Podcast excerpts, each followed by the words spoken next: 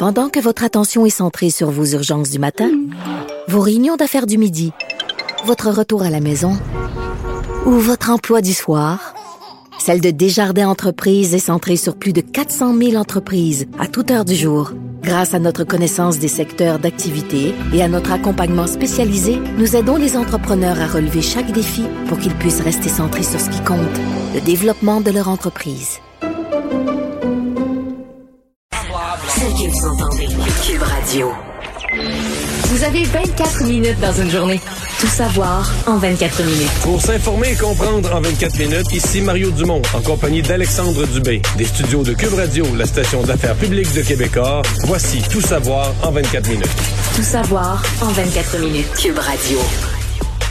Mario, vraiment, ce qui a retenu l'attention aujourd'hui, puis c'est un, un, tir groupé, là, tant de euh, la mairesse de Montréal, mais aussi des chefs des principaux partis sur la scène fédérale. Et, point de presse en après-midi de la mairesse Plante qui vraiment là, a dénoncé euh, sans ménagement euh, les, les, manifestations des opposants aux vaccins, là, les, les anti-masques, les anti-vaccins, anti-mesures sanitaires, en les qualifiant de dégueulasses leur façon de faire. Parce qu'il y a eu plusieurs incidents. Il y a eu ces, ces manifs là, devant le CUJUM au cours de la journée mais il faut remonter plus loin que ça, Mario. Il y a eu, euh, rappelle-toi, la rentrée scolaire, là, ce groupe d'anti-vaccins qui ont gâché la rentrée des élèves au primaire. Tu as eu des graffitis sur une école. Là, je pensais qu'on avait atteint le fond du baril, mais visiblement, il y en a qui ont creusé encore. Et on a instrumentalisé au cours de la dernière semaine le décès d'une adolescente qui n'a absolument rien à voir avec le vaccin. Elle s'était vaccinée deux, elle s'était fait vacciner deux mois avant. C'est un, un, problème cardiaque, là, visiblement, un, cas un problème de santé qui n'est pas du tout, du tout relié euh, à sa condition de, de personne vaccinée. Et vendredi, moi, les, personnellement, Mario, là, les deux bras m'ont tombé vendredi. Quand j'ai vu les anti-vaccins, encore une fois, aborder des jeunes, puis pas juste sur le trottoir, là, sur le terrain de l'école. Non, ben leur criant, portez pas le masque, enlevez, enlevez oui. votre masque, puis tout ça. Puis... Ah non, c'est le fond du baril, tu l'as bien, de, du, du, comportement. Et, et, je pense sincèrement, puis tu vois, je pense que tu as des extraits, là, mais je pense sincèrement que tous les leaders parlaient du fond du cœur. Je pense qu'ils sont comme beaucoup ouais. de citoyens. Euh, sincèrement, je pense pas que c'est juste pour dire euh, faut, il faut dire ce qu'il faut dire ou des lignes préparées. Je pense que tout le monde est dégoûté là, de voir ce comportement-là. Ouais, tout le monde est dégoûté. Puis les, les, chefs fédéraux ont condamné ça. Là. Euh, condamné ça. D'un côté, il y a Monsieur Trudeau qui, lui, à Vancouver, a promis d'ériger euh, en, infraction, vraiment qualifié comme une infraction, le fait d'obstruer le passage à tout bâtiment qui abrite des services de santé. Là, on parle des hôpitaux, des centres de vaccination, des cliniques d'avortement, des pharmacies. Bref, on ratisse assez large. Euh, je trouve ça complètement ridicule qu'on en soit rendu à ce point-là. Mais visiblement, dans la société, on est rendu à ce point-là. Je te fais entendre les commentaires de Valérie Plante, que tu as reçu d'ailleurs aussi à ton émission. Revivons un petit peu un extrait de son point de presse. Un, ça, je trouve ça dégueulasse. Et là, aujourd'hui, c'est la même chose. Des anti-vaccins anti qui s'en vont écœurer les travailleurs de la santé, qui donnent tout, qui sont au front. C'est pas normal, c'est pas acceptable. On peut pas accepter ça. Alors, ça a retenu l'attention, Mario, dans, dans la campagne électorale, mais c'est pas tout. Résumons là ce qui s'est oui. dit d'un côté comme de l'autre. Euh, D'abord, les, les conservateurs ont dévoilé des mesures de financement pour venir en aide aux parents canadiens, entre autres, en ce qui concerne euh, en ce qui concerne les adoptions. Donc, on, on propose chez les conservateurs d'améliorer les programmes de congés pour les nouveaux parents pour leur permettre d'assurer un revenu qui peut aller jusqu'à 1000 dollars par mois, mais aussi d'offrir la prestation canadienne pour enfants à partir du septième mois de grossesse pour l'achat de biens de première nécessité. C'est ce que M. O'Toole a dit, mais dans son point de presse, je sais pas si tu as eu la même réflexion que moi, euh, il a changé de ton à, à l'endroit de Justin Trudeau. C'est peut-être parce qu'on est à une semaine du scrutin, mais on l'a rarement vu aussi mordant. Écoutez-le bien.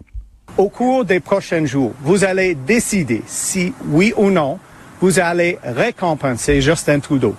Si vous allez le récompenser pour avoir brisé sa promesse et pour avoir déclenché une élection inutile de 600 millions de dollars. Cet homme n'est pas féministe, environnementaliste ou au service des Canadiens. Ouais. Mais là, le ton va durcir de part et d'autre. Mais lui, dans le cas de M. O'Toole, euh, même l'annonce que tu nous décrivais pour les parents adoptifs, c'est bien intéressant, mais dans les faits, là, il est le seul qui continue à faire des petites annonces là comme ça. Euh, je veux dire, euh, les libéraux, ça fait une semaine qu'ils annoncent, sont plus dans les politiques, puis sont plus dans le programme, puis sont, je veux dire, ils sont attirés à bras raccourcis, publicité, c'est une campagne de Oh, peur. Si Aaron O'Toole est élu, ça va être ceci, ça va être cela. À mon avis, il commençait être temps là, que M. O'Toole euh, euh, réplique à ça, parce que tu peux pas, peux pas toi te faire ton petit bonhomme de chemin, me dire, Ah, je ferai ceci pour les uns, puis ceci, cela pour les autres. À un moment donné, il faut qu'il. Mais- Je pense que c'est son sa stratégie de campagne, c'était de dire, moi, faut pas que je fasse peur, faut que je sois vu comme un gars positif. puis- mais là, euh, si, si, si la dernière semaine, c'est aussi ça, c'est de boxer un peu. Là. Mais Mario, c'est parce que M. O'Toole, on l'a entendu une couple de fois, là, il y a un plan. Mais là, il y avait, il y avait tellement un plan pour tout que là, il a pas fini d'effeuiller son Ouais, plan. mais là, euh, la campagne achève. Là. Oui, je pense qu'il va en avoir même après la campagne, Ouais, il va encore ça. dire qu'il y a un plan. Euh, Monsieur Singh aussi a sorti les gants de boxe euh, aujourd'hui, s'attaquant à Justin Trudeau, dénonçant le coup de ses, ses promesses brisées. Le, le, le, le chef du NPD a reproché, entre autres, là, au PM, d'avoir laissé le coût des logements, euh, des, des factures aussi augmenter, de pas avoir agi pour lutter contre la crise climatique. Toute la question autochtone euh, également, là, euh, Monsieur Singh en a remis une couche. Écoutons-le. Il a brisé ses promesses. Il a promis de garantir l'eau potable pour chaque communauté autochtone. Il a brisé sa promesse. Et en brisant ses promesses, les gens payent le prix. M. Singh qui a, qui a utilisé la technique, la technique Donald Trump, parler devant un avion en marche. Ben, c'est ça que j'allais dire. J'allais dire, j'allais dire, as-tu fait son point de presse en tondant son gazon? c'est un hélice, ok, c'est un hélice, je comprends, c'est un hélice d'avion. M. Trump était très moi, bon j'allais dire, il aurait, pu, il aurait dû arrêter sa tondeuse le temps de répondre aux questions des journalistes, mais bon. de faire sa cour arrière après, commencer, Ouais, ouais, tu, ouais, fais, c'est tu ça. fais ton devant, puis après ça, tu fais Une l'arrière. chose à la fois, là. Mais en campagne, tu sais, hein? Ah ouais, Pour je sais, je sais, je les sais. chefs sont bien occupés. Des fois, on n'a pas le choix. Euh, dans le camp bloquiste, c'est euh, c'est toutes les euh, les révélations de notre bureau d'enquête là entourant euh, Diane Le Boutillier, David Lametti, euh, bon sur la nomination de juges. Et dans ce cas-ci, Yves-François Blanchet, lui, il a suggéré la création d'un comité transpartisan. Question de favoriser là, la transparence, la neutralité de la de la nomination des juges, parce que le bloc souhaite soumettre de nouveau encore la création de ce comité-là, qui, en gros, là, serait responsable de la nomination des juges. Ça permettrait aussi de limiter le pouvoir des cabinets ministériels d'Ottawa, de diminuer les influences. Et il a laissé planer aussi, Yves-François Blanchet, la possibilité d'y faire siéger René Villemur, un éthicien, candidat bloquiste pour la, la circonscription de Trois-Rivières. Voici François Blanchet. Les juges de la gestion des juges de la députée ministre de Boutillier, ce sont les électrices et les électeurs de Gaspésie-les-Îles qui auront l'occasion de sanctionner son comportement dans une semaine. Ouais, Ouais. Parce que, bon, euh, Madame Leboutier, ça, ça a occupé quand même là, la- euh, les médias au cours de la fin de semaine euh, de ce côté-ci. Elle s'en est défendue, euh, mais mais c'est sûr qu'on s'entend que d'un côté, bon, il y a, y, a, y a la situation de Diane Leboutier. On, on refait un peu là, le fil des événements là, dans, dans, dans, ce euh, dans ce dossier-ci, parce qu'il y a des documents obtenus pendant la fin de semaine là, et révélés par le bureau d'enquête qui ont montré que la ministre Leboutier aurait beaucoup insisté. là, on le dit comme ça, pour que Damien Saint-Onge soit nommé juge en 2019. À l'époque, euh, Maître Saint-Onge, lui, il était associé d'un cabinet d'avocats, cabinet d'avocats William Hassel, un contributeur et un organisateur de la campagne de Madame Leboutier en 2015. C'est ce qu'on peut lire dans un document interne du cabinet du ministre de la Justice, David Lametti qui est responsable de la nomination? Donc, le ministre Lametti, lui, avait en main une recommandation plus favorable concernant un autre candidat pour le poste de juge, mais il a finalement choisi de nommer Monsieur Saint-Onge. Mais c'est deux, trois affaires. D'abord là, euh, Yves-François Blanchet est en campagne, est en tournée. Là, euh, il a passé dans différentes villes de la circonscription. Donc, je l'ai vu à Percé, à Gaspé, à Grande-Vallée. Donc, il est vraiment dans le comté. On comprend qu'il veut arracher aux libéraux le comté de Gaspésie, euh, Gaspésie-les-Îles, Gaspésie-Bonaventure-les-Îles, je sais pas comment il s'appelle. Moi, personnellement, je pense que s'il gagne ce comté-là, c'est à cause de la modératrice du débat en anglais. Euh, pas à cause de ces accusations-là. Je pense que ça, tu sais, l'accusation que les libéraux soient, bon, les nominations partisanes, les juges, euh, oui, c'est une accusation qui peut nuire à M. Trudeau dans l'ensemble du Québec. Mais dans le comté, là, je disais ça à Vincent la semaine passée. Moi, dans le comté, je suis convaincu que les gens se disent, baf, tu sais, si notre ministre est influente, on aime ça. Sais, pas, pas qu'on Nomination d'un juge, pas idéal. On n'est pas nécessairement fier qu'elle ait fait ça, mais ça nous dit qu'elle a du poids. Si elle a pu faire nommer un juge, ça veut dire que si elle intervient pour notre centre des loisirs, elle va être écoutée. C'est comme ça que les gens vont, bien des gens, je parle, parle- je parle de l'électeur ordinaire, là, qui vit Oh en oui. région, qui vit dans une région relativement éloignée où, tu sais, t'as bien des petits dossiers locaux, bien des besoins, bien de la misère économique, bien des affaires, puis où souvent tu te sens oublié, là. Tu sens que t'es vraiment loin du pouvoir, C'est que ça. personne t'écoute. Fait que si on t'annonce que ta ministre, elle a une, elle a une voix au chapitre, là, on, quand elle parle, on l'écoute, tu vas retenir ça aussi. Tu vas dire, ah ben là, les juges, c'est pas idéal, puis on faudrait que ça soit autre. Par ailleurs, la solution là, de notre comité transpartisan, là, un, ça intéresse personne. Dans la population, là, les gens, tu commences à parler de ça, les gens tombent endormis. Deuxièmement, je t'annonce que ça se fera jamais. Là. Ça se fera jamais, jamais, jamais avec un gouvernement. Fait que je, je- je- comprends la campagne là, de M. Blanchet. Je pense que ça se peut qu'il ait gagné ce comté-là à cause de l'élément nationaliste puis de- des gens outrés de ce qui a été dit.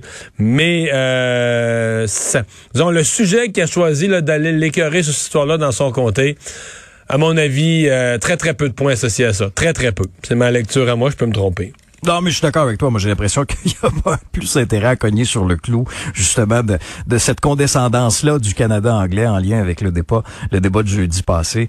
Euh, j'ai l'impression, en tout cas, si je me fie aux discussions que j'ai entendues là, ici et là, là, au cours de la fin de semaine, ça, ça risque de trouver pas mal plus, euh, pas mal plus écho. D'ailleurs, Mario, euh, le vote par anticipation, ça c'est intéressant de suivre aussi. Ça se termine ce soir, hein. 21 heures. Euh, les Canadiens déjà 1,3 million d'électeurs se sont présentés au bureau de vote à la première journée par anticipation vendredi. On n'a pas encore les chiffres. On Euh, n'a pas toi les et moi, chiffres on est euh, samedi dimanche là. Hein? Ouais, toi et moi on est allés. Oui, c'est bien, passé. Oui. On a été des, chan- chanceux. passé. Ouais.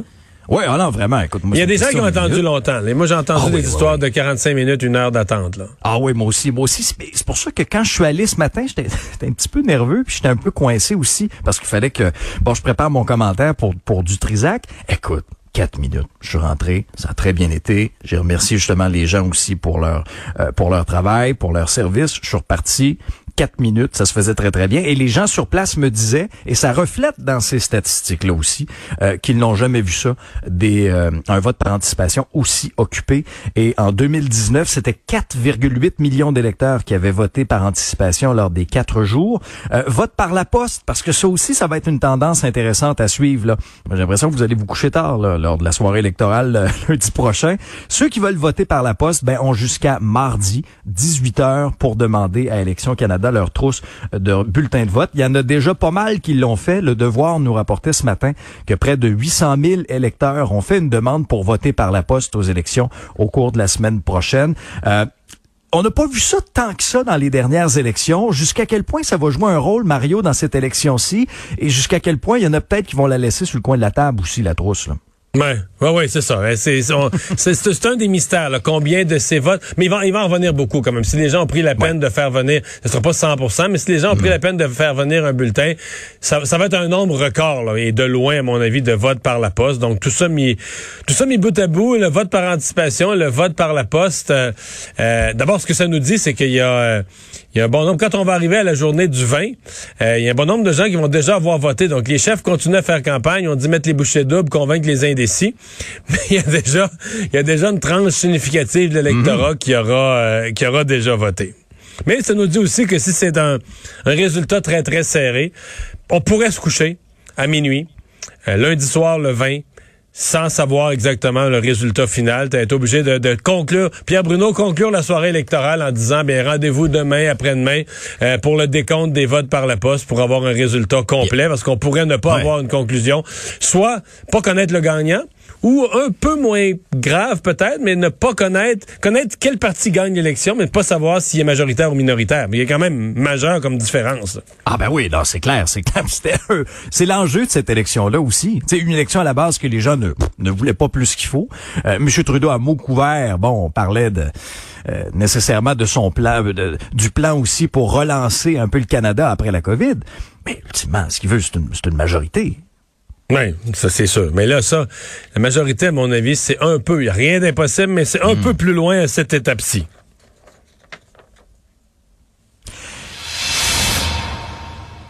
On va parler un peu euh, des, euh, des procès qui ont lieu en ce moment, Mario, sur la scène judiciaire. Euh, Un qui est extrêmement important, qui va être suivi par, euh, par bien des Québécois qui avaient été complètement euh, bouleversés par ce qui s'est passé. C'est le procès de la belle-mère de la fillette martyre, hein, qui est morte en avril 2019 à Granby. Ça a commencé aujourd'hui, mais, mais pas du côté de Granby. Ça s'est transporté à Trois-Rivières, déplacé donc jusqu'en Mauricie à la demande des avocats de la défense. Euh, c'est une étape importante quand même aujourd'hui. Là, on a sélectionné euh, donc les, les jurés. Ça a été rondement, hein? des fois ça prend deux, trois oui. jours. Ah non, non, c'est ça, ça a été assez rapide. là. Euh, Huit hommes, six femmes, donc pour un total de 14. Et, et un des motifs aussi qu'on euh, qu'on exprimait, c'était que ça a tellement bouleversé la région de Granby que, que pour ce qui est de la sélection du jury, c'était peut-être mieux de le faire ailleurs. Mais Mario, je veux dire, honnêtement, les gens de la Mauricie ont suivi, ont suivi cette histoire qui a été médiatisée d'un Ben bout oui, à l'autre oui. du Québec pendant plusieurs jours consécutifs.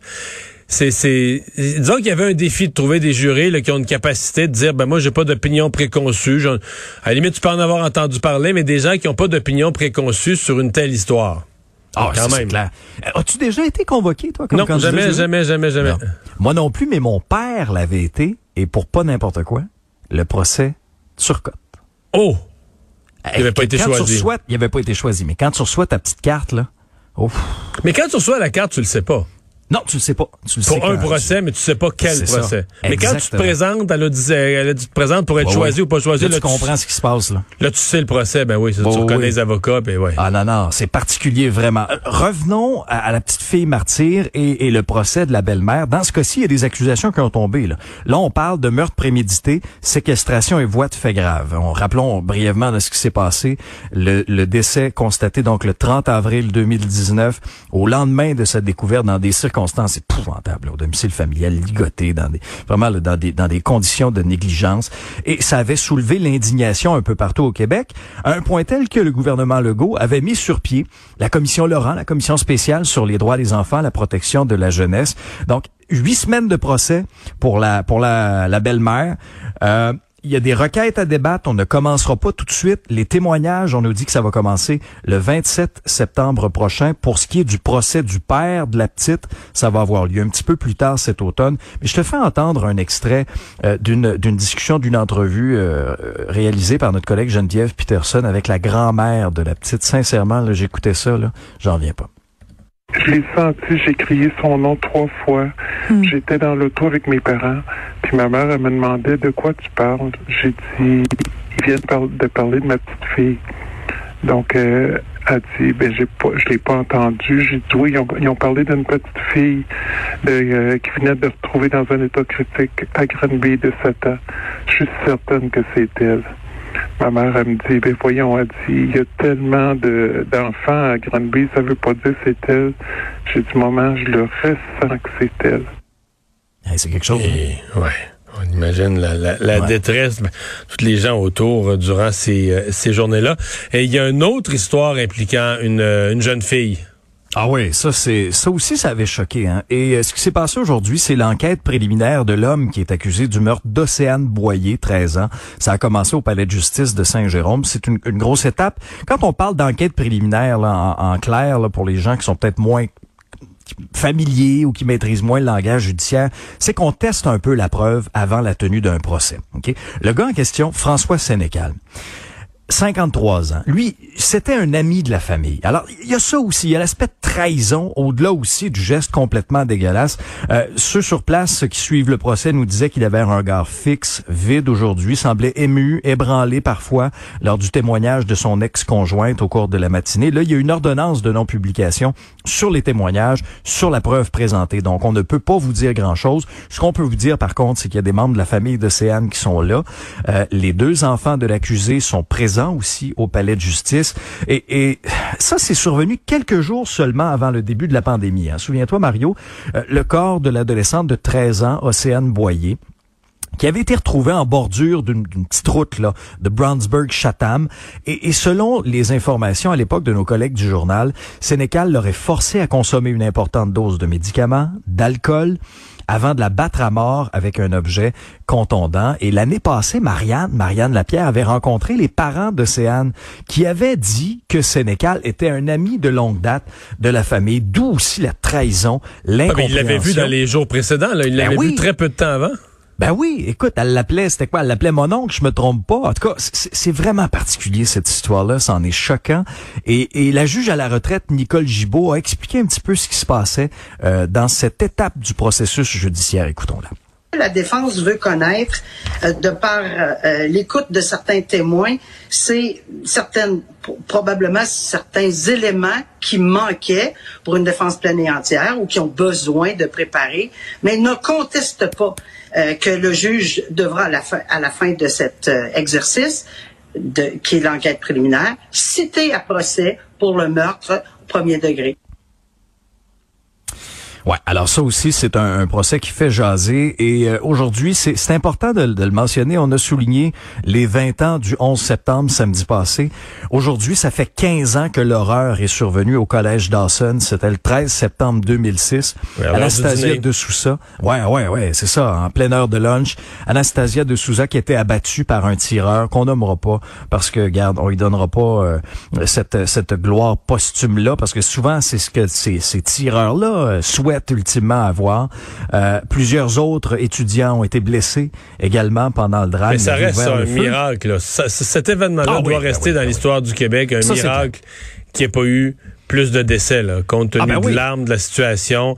Un mélange d'une intervention policière puis de- des blessés qui ont quand même qui ont été relativement chanceux dans les circonstances, mais c'est un c'est un décès, c'est un décès de trop. Mhm. Mais quand tu regardes les circonstances, il y aurait pu en avoir, il y aurait pu en avoir des Ah ben, il y aurait pu en avoir davantage. C'est clair, il y a quand même 19 personnes qui ont été blessées là-dedans. Le tireur avait ouvert le feu d'abord sur des étudiants pas très loin de la porte d'entrée du collège Dawson, entre à l'intérieur par la suite, prend un otage pour l'obliger à transporter son sac rempli d'armes. L'otage réussit à s'enfuir et c'est à l'intérieur de l'établissement que l'homme armé a tué justement Anastasia de Souza, blessé d'autres personnes. Pendant ce temps-là, il y a des jeunes qui étaient évacués avec le chef de la sécurité. Le tireur avait pris d'autres otages et finalement un membre des forces de l'ordre avait réussi à atteindre le tireur d'un coup de feu et finalement, ben, le forcené avait retourné son arme euh, contre lui. Et ça, ça a été euh, soulevé ouais. notamment au point de presse de Valérie Plante aujourd'hui. Il y avait deux volets importants. Le premier, on l'a abordé tantôt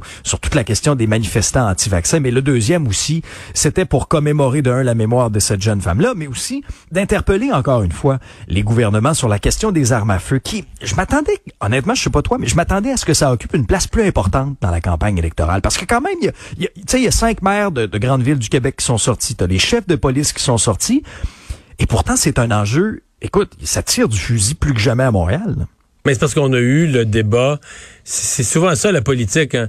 Les libéraux ont vu dans le programme de Renault Tool un, pro- un paragraphe problématique. Ouais. Et donc le débat a eu lieu sur ça, enfargeant à Renault Tool pendant quatre jours, mais relativement peu de débats sur ce qui se vit au quotidien avec les armes de poing dans les rues. Euh, c'est et les maires ont demandé au parti de se prononcer là-dessus. là. Et oui, on- euh, je suis convaincu que si tu demandais au parti, ils diraient on a beaucoup parlé des armes à feu. Mais ce qu'ils en ont parlé d'une façon concrète, là, collée sur ce qui se vit euh, quotidiennement à Montréal, malheureusement, je pense que non. Ah non, c'est clair. Et je te fais entendre d'ailleurs une, une survivante, Megan Hennigan, euh, qui a vécu Dawson. Et après ça, Mario, je te fais la chronologie rapidement de ce qui s'est passé au cours des derniers jours. Le Parti conservateur continue de pousser cette idée que c'est seulement les armes illégaux qu'il faut qu'on se concerne. C'est c'est ridicule, absolument ridicule. Ça vient vous chercher à quel point? Oh, ça, ça me met en colère. C'est de, de mentir comme ça quand c'est très facile de savoir les faits. Euh, il nous prend pour des idiots. On sent qu'elle est encore très, très troublée là, parce qu'il est arrivé 15 ans plus tard. Puis Mario, je t'en- donne vendredi, samedi, dimanche, ça salut, bonjour, OK? Je te fais juste là un petit récapitulatif. Début de soirée hier, un matin par balle dans le stationnement d'un centre commercial à Hunsick, un homme connu des milieux policiers. Hier encore, deux femmes, un homme blessés, ça c'est à l'arme blanche, mais quand même, un événement violent. En fin de semaine, dans Saint-Michel, des véhicules criblés de balles, un commerce dans Parc Extension criblé de balles, euh, à Dollars des Ormeaux, hein, t'as sûrement vu passer ça en Oui. fin de semaine, une résidence de la rue de Nakoda qui a été criblé de balles. Pour la deuxième fois en quelques semaines. Écoute, en 11 jours, troisième fois. Puis, puis, puis les images aussi de ce braquage armé euh, de jeunes là euh, à Mirabel, là, tu sais, qui tiennent le fusil sur le côté comme d'un film, comme d'un vidéoclip, le fond de culotte au genou. Tu sais, moi, je- sincèrement là, j'entends de plus en plus des policiers aussi, Mario, poser la question suivante quand on aura le courage de s'attaquer à la route des armes? Tu sais, parce que c'est bien beau nous annoncer des programmes de sensibilisation puis de, de Mais la route des armes, là, on, là, on parle vraiment de ce qui se vit. On parle, on parle de, de contrebande.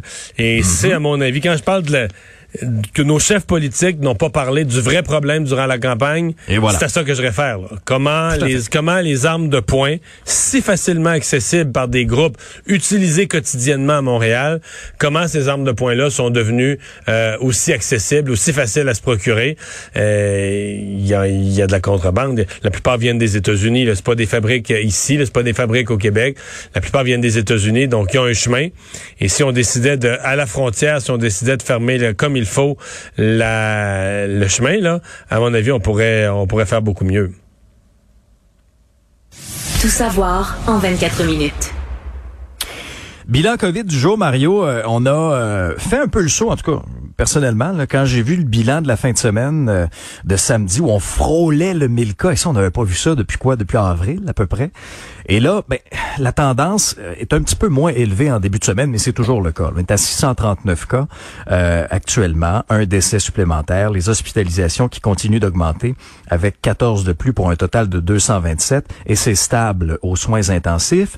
Euh, ça Mais comme les beaucoup. hospitalisations sont beaucoup regroupées dans la grand dans le Grand Montréal, euh, parlez aux médecins de, de- de la grande région de Montréal, ils vont vous dire on a dû rouvrir les unités COVID? Oui. En rouvrant les unités COVID, faut J'allais dire, faut le mot vraiment, faut les staffer, là. Il faut mettre les ressources Oui. humaines. Il faut mettre les ressources humaines euh, qui opèrent l'unité COVID. Comme on n'a aucun surplus, on n'a aucune personne en disponibilité, on n'a aucun surnuméraire à nulle part dans le réseau de la santé. Mais c'est des gens qu'on prend euh, au bloc opératoire, qu'on prend, qu'on prend dans d'autres départements. Et on est déjà en, un matin, ce matin, le médecin me parlait de, de petit délestage. On est en petit Ah oui. délestage. On n'est pas encore au gros délestage, mais ça veut dire quoi? Ça veut dire qu'on est loin, loin, loin de l'objectif de réduire la liste d'attente parce qu'on a une liste de plus de, 100, de, de environ 145 000 personnes Oui. qui sont en attente d'une chirurgie. Puis là, on se dit, notre but cette année, c'était non seulement de faire toutes les opérations courantes, mais en plus d'aller gruger dans la, la- la liste d'attente, d'aller gruger dans les cas accumulés dans le passé. Sincèrement, je vois pas comment on va faire ça dans, dans l'évolution actuelle des choses. hein. Non, non, ça c'est clair, ça inquiète beaucoup. Les tests rapides aussi euh, ont commencé à être déployés. Et euh, quand on entend les commentaires de direction d'école, on s'aperçoit que ça vient pas avec un petit guide. hein. Le, plan est toujours pas très très clair pour ce qui est des 72 écoles primaires visées par ça, entre autres euh, Chomédé à Laval, Montréal-Nord, Parc Extension. En quelques secondes, Mario, en terminant, parce qu'on arrive à notre 24 minutes. Ce qui fait réagir aussi, c'est le Québécois Sylvain Lefebvre qui a décidé de ne pas Je se faire vacciner. reviens pas, sincèrement. ouais, ouais. Raconte-nous pour les gens qui sont pas au courant, c'est ça. là. Ouais, brièvement, un ancien défenseur de la Ligue nationale. Il a, il a- il a été euh, coach, entraîneur du Rocket de Laval également. Et en juin dernier, il avait été engagé contrat de trois saisons pour un poste d'entraîneur adjoint avec les Blue Jackets de Columbus. Alors là, il y a un protocole dans la Ligue nationale de hockey qui impose le vaccin à tous les employés qui ont des interactions personnelles avec les joueurs. Alors, l'entraîneur adjoint, l'ex-entraîneur adjoint, Sylvain Lefebvre a dit non, moi je me fais pas vacciner. C'est bien qu'il a été écarté de son poste, Mario, et c'est euh, un autre entraîneur remplacé là, par Steve McCarthy qui va prendre sa place. Faut, faut vraiment que tu sois convaincu. Là. Je sais pas, c'est des coups. En même temps, tu te dis, euh, quelqu'un qui, qui, avait d'autres entêtements, ou ça se peut pas, tu peux pas réagir comme ça. Je, je suis sévère à son endroit, mais je me dis, tu peux pas réagir comme ça, puis qu'on tu vas dire que sur tous les autres points, le gars était parfait, impeccable, c'est impossible. Sincèrement, c'est impossible. Là. Si t'es pas capable de regarder les données, les faits scientifiques, euh, à la limite de te laisser convaincre. Mais là, le, le gars sacrifie sa carrière. Il faut, faut, Ah oui, faut quand même dire ça. Parce qu'en étant entraîneur adjoint, c'est le chemin pour devenir euh, éventuellement, si t'es bon, entraîneur-chef dans la Ligue nationale de hockey. Là, il revient euh, aux échelles et aux serpents. Là, lui-même Il se prend le plus long des serpents, puis il redescend jusqu'en bas. Euh, inexplicable pour moi. En même temps, il n'est pas le seul, hein? Dans le sport professionnel, Cam Newton, qui, était, qui avait une chance, en tout cas, d'être un corps arrière utilisé par les Pats euh, dans le football, c'est tassé. Moi, je suis un fan des Eagles de Philadelphie. Il y a deux joueurs qui ont été tassés.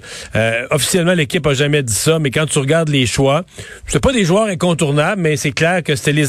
Il fallait faire des choix. Fallait, on avait trop de joueurs pour des positions. Ceux qu'on a tassés, c'est les anti-vaccins les gens non vaccinés, comme les sportifs non vaccinés, euh, puis on va le voir dans différents milieux dans le marché du travail, euh, ça va devenir coûteux là, de, de, de, de s'entêter à ce point-là.